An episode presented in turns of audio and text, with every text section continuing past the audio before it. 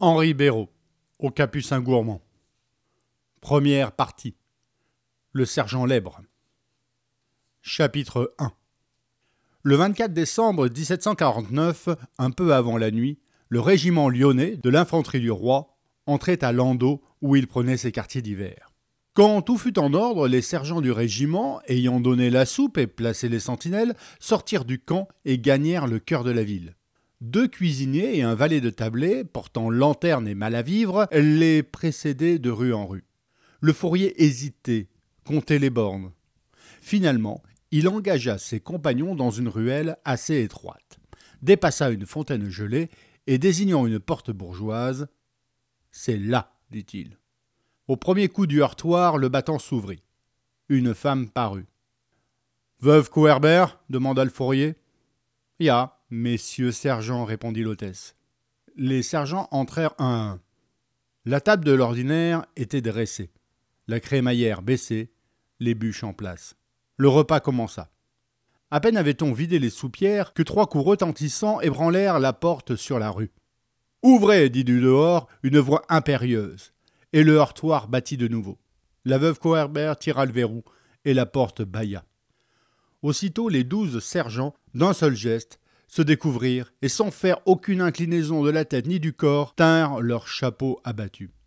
Un officier attendait, très droit, dans l'encadrement de la porte. Portant le blanc uniforme du régiment, aux boutons et galons dorés, il était ceint de l'écharpe de service, la main posée sur le pommeau de sa canne. Le hausse-col, lui tenant haut le menton, ajoutait à sa superbe.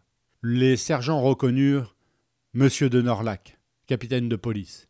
Il entra d'un pas majestueux et promenant un regard sur les militaires immobiles et sans paraître remarquer le désordre de la chambre. Un sergent inconnu le suivait, qui portait les couleurs d'un autre régiment.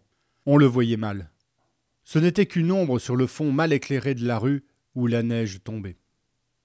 Messieurs, dit le capitaine d'un ton mesuré, je vous amène un compagnon qui vous arrive en poste par la route de Düsseldorf, où son régiment, qui est Dauphiné, tient garnison sous les ordres de monsieur de Vieuxville.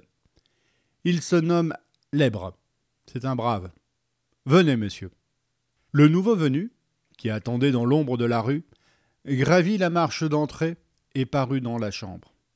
Tandis que chacun l'examinait, l'officier reprit. Le sergent Lèbre obtient de servir parmi nous. Dauphiné, qui, de recrue, le fit bas officier, est certes un bon régiment, mais pas la morble. Messieurs, Sa Majesté n'a point de meilleure infanterie que son brave Lyonnais. C'est aussi bien ce qui détermina la volonté du sergent Lèbre lorsqu'il sollicita la mutation qu'il l'amena au milieu de vous. Je vous laisse, messieurs. Faites-lui bon accueil. Ce disant, le capitaine jeta un regard enjoué sur la table chargée de flacons et fit un sourire plein de hauteur. Après quoi, tirant son chapeau à plumes et s'inclinant devant la veuve Cohabert, il pivota sur ses talons et regagna la rue ténébreuse. Le bruit de ses éperons s'éloigna et bientôt se perdit.